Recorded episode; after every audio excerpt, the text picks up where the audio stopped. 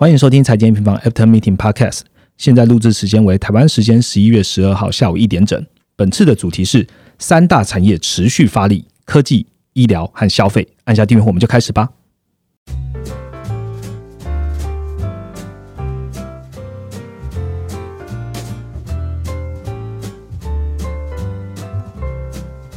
Hello，大家好，我是财经云方的 Roger。呃，这一集呢是我们首次哦尝试将一个主题用两次的 Packet 集数来分享。所以如果呢你还没有听到上一集的内容，欢迎到十一月十四号早上发布的这个财报发力，谁是黑马谁落马的主题，先去了解一下我们上半集讲的内容。然后呢，呃，我们持续呢研究美股 Q 三的财报重点哦。这一次来聊聊，就是我们发现的三大产业持续在发力哦。为什么是这三个呢？一样，请 Vivi 跟我们继续聊下去吧，Vivi。Hello，大家好。好，在这一集开始之前呢，要跟大家报告一下哦。呃，ETF 的线上课程预购呢，即将到十一月十八号截止哦。现在预购呢，可以有五五折的优惠，等于帮大家换算一下，等于省下了三千多台币，就可以学习到 ETF 的全球教战守则，全部十个单元的无限观看。那这一集的第一个部分呢，我们要延续上一集的话题，去聊一聊美股的 Q 三财报优于预期。那连白宫都点名的三个趋势的重点产业是什么？第二个部分。呢，一样哦，大家蛮期待的。一周一图表，还有回答用户的问题，一样会有请 Vivi 来跟大家回答喽。那我们就进入今天的主题吧。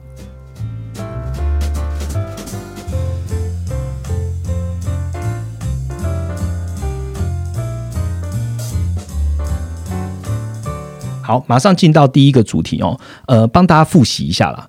目前的美股的财报呢，开了大概九成左右，九成以上。那本次呢，S M P 五百的 E P S 为疫情以来首次未创高。不过有一个好现象，就是有八十几 percent 的企业呢，最终的财报它是优于预期的，比应该会高于五年的平均七十六 percent 啊。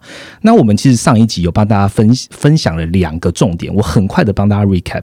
第一个重点就是原物料的类股两样情，好，原材料最弱，但能源却亮眼。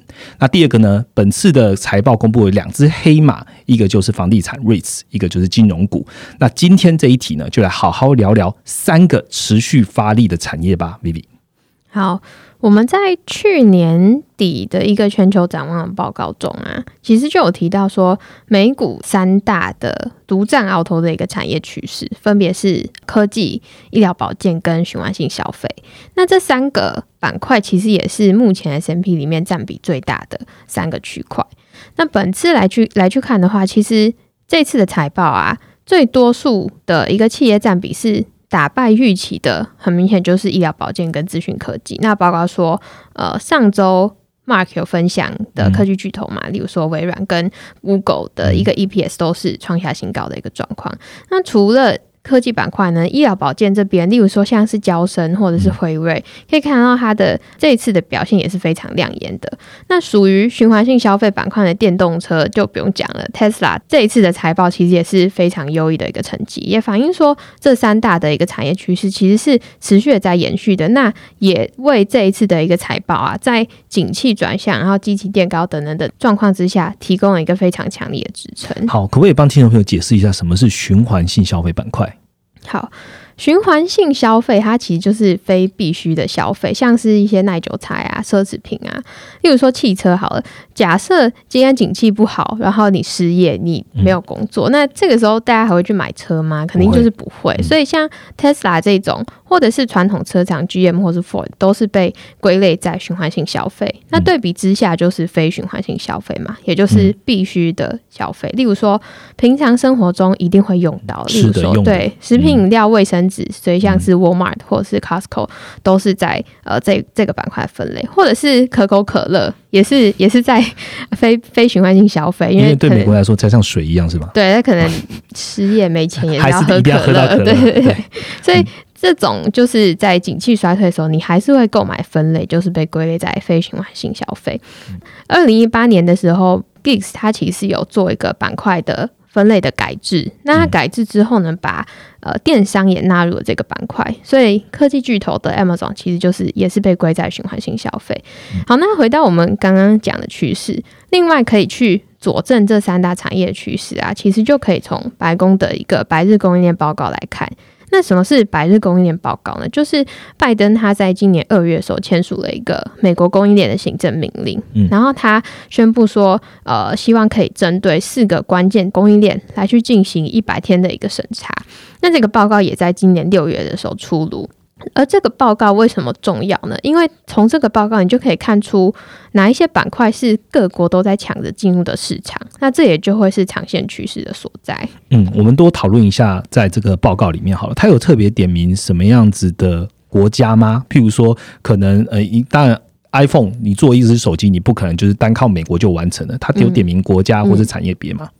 嗯，这篇报告其实特别提到的四个供应链，分别是第一个半导体跟。呃，先进封装，第二个电动车，第三个关键的原物料，其实就像是呃电动车它的电池会用到的锂啊，或者石墨等等的。第四个就是原料药，这四个供应链，这篇报告里面他提到共同的问题，对于美国来说是问题啦，就是说它的供应链的原物料都过度集中在像是中国、俄罗斯这些跟美国比较是站在政治对立的一个经济体。另外还有就是供应链，这些以上四个供应链其实都有点过度集中于亚洲。例如说，我们知道半导体制造就是集中于台湾跟南韩嘛。那原料药其实它很多的一个制造商都是在印度。那不过我们今天先不去探讨说各国这样的一个战略的一个细节。那重点还是回到说，为什么点名这四个供应链，就是因为这是一个兵家必争之地嘛。那这四个供应链刚刚讲到的话，其实都可以我们把它归类在我们刚刚提到的科技、医疗保健跟循环性消费这三个板块。呃，刚刚 Vivi 讲到的内容，基本上我们在快报里面也用一张图表告诉你说，它点名的这四个供应链的内容的产业，mapping 到我们提到的这三这一次 Q 三财报公布的三个延续的这个亮点哦，基本上都可以完整的去做 mapping。呃，我们利用了一集。然后跟大家分一集多，跟大家分享了这个 Q 三财报公布到现在大概九成的这个整体产业的观察了。那观察是一回事，我还是利用一点时间帮听众朋友问一下，就是说到现在啊，景气迈入了这个扩张段的条件下，就算观察完之后，Vivi，你的建议听众朋友要怎么样布局呢？好，整体来说，财报的一个表现啊，第三季的数字虽然在绝对的一个 EPS 表现上是不如上半年来的亮眼，可是却是大幅的好于市场预期。那也反映说，市场它已经逐渐的在适应缓增长这样的一个状态，并且它去重新的去调整自己的一个预期。那随着说，呃，我们知道十一月的 FMC 的缩减购债其实是定案了嘛，然后。先前对于第四季消费旺季可能不旺的这个呃不确定性，其实已经降很低了，所以整体来说，呃，景气这样的一个过渡期其实是来到尾声。那接下来就是要进入扩张段嘛。那扩张段其实它虽然说不会像是复苏段那样子有一个超高的一个胜率，跟资产都是全面上涨，可是呢，日渐紧缩的这样一个资金啊，其实它会反而会更加的去集中到具有成长潜力的板块或是区域。那这些区域是哪些呢？所以我们去看一下这一次。第三季财报之后啊，各界个别公司它调整了呃对于明年的一个营收的展望嘛。经过财报之后，我们去看明年获利预期，我们去看明年的 EPS 还是会创创高的一个产业，其实就包括了刚刚提到三大趋势跟呃他们可能会去同步收回到的一些相关产业，例如说科技，然后还有通讯，嗯，然后医疗保健跟循环性消费。房地产的话，其实你单从明年的一个 EPS 预期去看，可能会有一点失准的一个状况，因为像上一集我们有提到，房地产它其实更房地产这样的一个板块，它更注重的是营运现金流的一个状况，所以房地产它的一个周期其实还有很长的路要走。那它也预计会持续的反映到就是比较滞后的一个房租价格，那这样的房租其实是会有利于 REITs 的一个表现。那刚刚提到这些板块啊，其实都是比较长线的一个看法。就是可能是三到五年的，那这是比较亮比较亮眼的能源板块的话，我自己会觉得可能是一到两季的一个布局。回到长线这些板块来看的话，会觉得说它在低点可能都是还是有投资价值的。其实像是这个礼拜。大家听到的时候应该是上个礼拜，上个礼拜美股的一个修正，我自己就会觉得很适合去做一个低点布局的动作。OK，谢谢 Vivi 花了一集多的时间跟我们分享了这是 Q 三的财报重点，还有布局的一些自己的想法喽。基本上我很快帮大家 recap 一下，重点是三个点：第一个是原物料类股啊，原材料比较弱，那能源是比较亮眼；第二个就是财报的黑马。呃房地产 REITs 跟金融股。第三个就是呢三大产业持续发力啊，也就是我们也 M 方一直在关注的科技、医疗保健还有循环性消费。好，那这就是我们这一次在呃跟大家分享的 Q 三财报的重点。下一个主题，我们来聊聊大家也一直在讨论的一周一图表，还有近期一些用户问题的回复喽。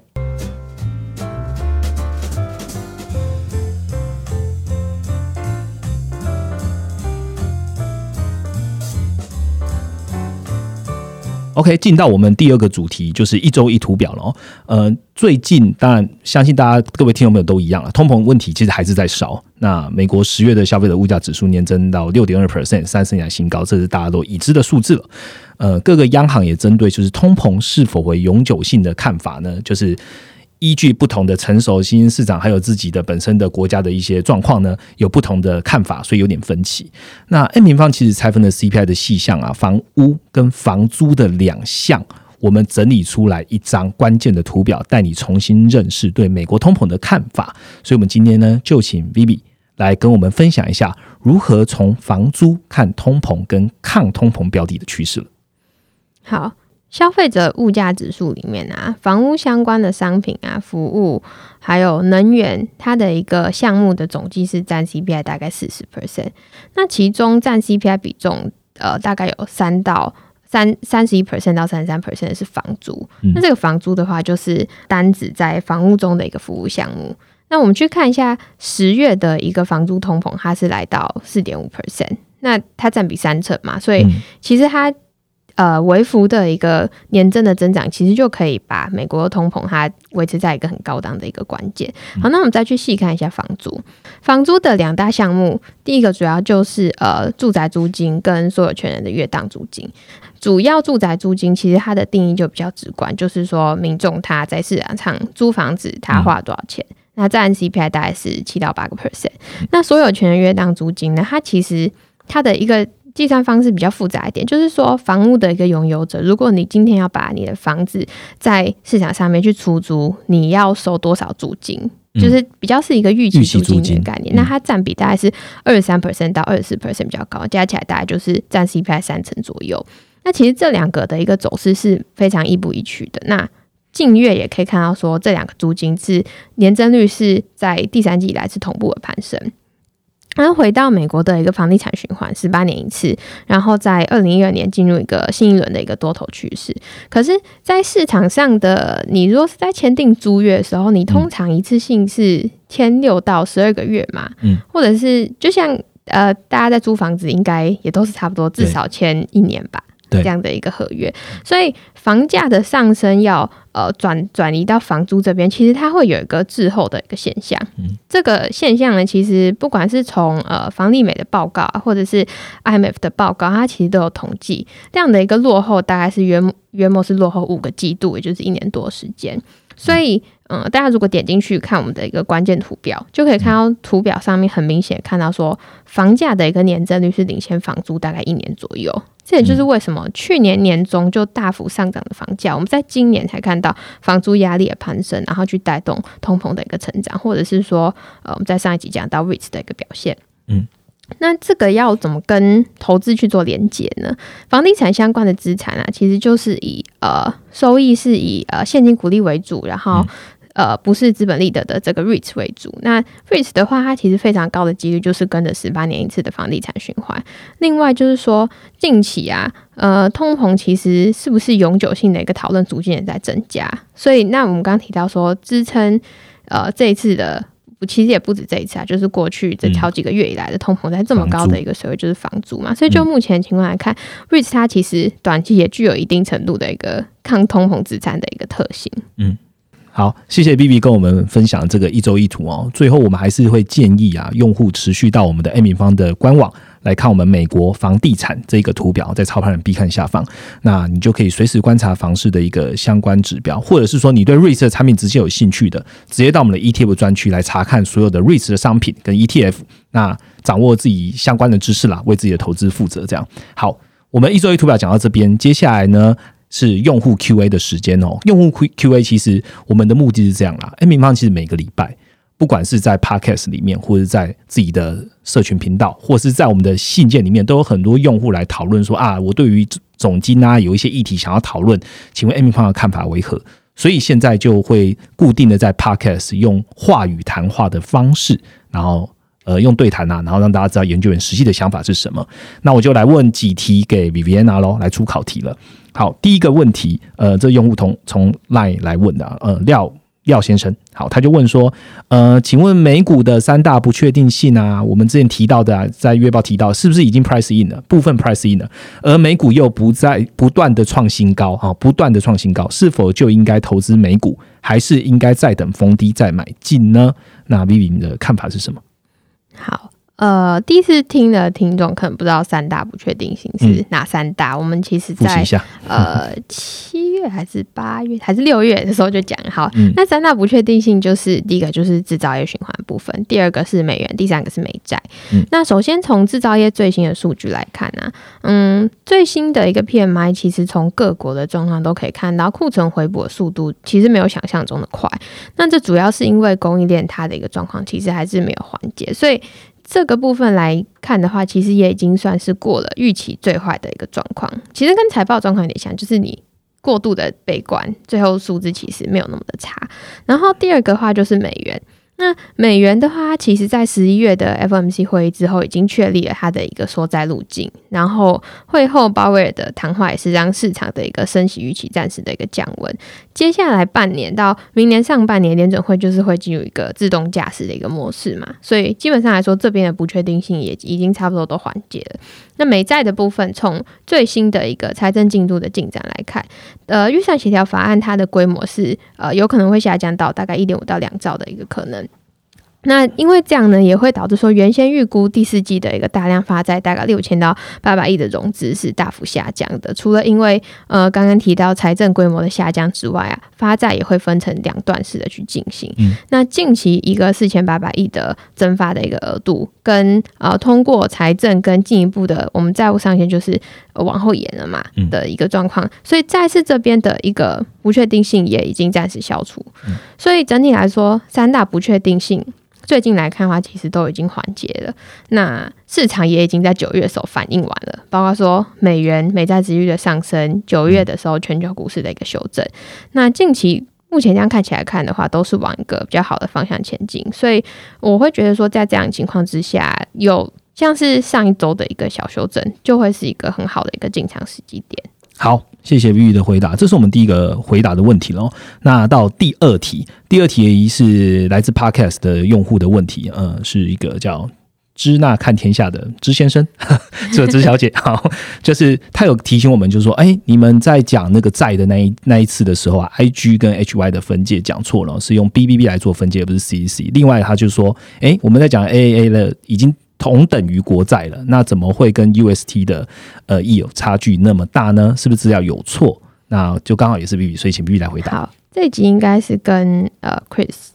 对，就是美国嗯金融日记的那一集。对对，那呃这边应该是我口误啦。呃，高收债跟同等债的一个分界应该是 Triple B 这边。OK，然后 A A 的一个值利率，我们这边是参考那个 B O F A 美林美银提供的一个 Triple A 企业债的一个值利率。那那时候录制应该是十月底。那个时候应该确实有达到两 percent 以上。那先前呃十月底美债殖利率最高也是有来到一点七 percent，所以应该不是资料的问题，就是我们刚好在殖利率最高的那天去去录。嗯，好，谢谢。B 的回答，基本上我我我们也很欢迎，就是所有听众朋友来听我们在讲的内容。但这种教学相长，或者说我们哪里资讯传递有问题的，也及时让我们知道。我觉得这是一个很好的一个循环了哈。好，那第三题啊，来自一个王小姐，她想要问的问题是：请问关于通膨，各国推绿能造成发电成本上升，那这第一个。第二个就是中国供应链很多厂商出走了，然后造成生产的成本会提升，这两个因素长期是否会造成长通长期通膨的隐忧？好。呃，绿能的成本上升呢，其实呃有很大一部分的因素是来自于各国它去加快推进碳碳中和的一个目标。那再加上说再生能源它的一个技术其实还在发展的阶段，所以它部分能源本身发电成本确实就会比传统的，例如说燃煤来的高。可是近几年像是太阳能啊、风电这些的绿能，它平均的发电成本跟安装成本其实都是有在逐年下滑的。所以未来其实各国政策也都是往这方面去发展嘛。如果说呃绿能的一个发电的规模跟供给都是持续扩大，然后另外还有说科技技术的这边进步之下，未来绿能的一个成本应该是会持续的降低，所以。反而应该不会是长期的通膨的一个担忧。那另外，厂商出走中国这边的话，厂商会去出走中国，其实从一八年到现在来看，主要是来自于中美贸易的一个不确定性。嗯，那其实常年中国这边的制造跟劳工成本在经济发展下面，其实都是持续的走升。包括说，从二零一五年来看，中国它的一个单位劳动成本早就已经超越日本了。嗯，所以。并并没有使通膨出现失控的一个状况，那我们觉得说厂商出走应该也不会是造成长期通膨的一个隐忧。好，简单说也回答了用户问题哦，这两个这两个您的。呃，担心基本上都不会说明确造成长期通膨的一个隐忧了哦。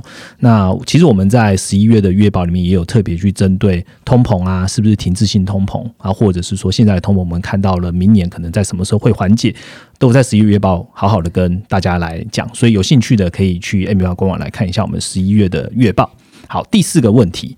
呃，有好蛮多用户问的啦，我我同整面一提这样，请问已经购买了 ETF 的全球投资教案守则的课程，那要如何获得？笔记电子书还有 PowerPoint 呢？好，这一题应该我来回答了。